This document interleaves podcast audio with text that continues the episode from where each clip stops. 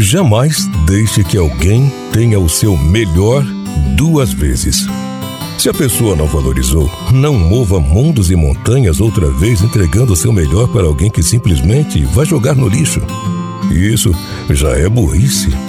É certo que cada um oferece o que tem, porém, mais importante do que isso é saber se valorizar, compreender o valor que você possui e zelar por ele. Não espere ser valorizado se nem você se dá o valor. Lembre-se disso. Não se sinta um trouxa por ter sido inteiro para alguém que não foi nem metade para você. Apenas entenda isso como uma lição. Pessoas vêm, pessoas vão, e no final resta apenas você.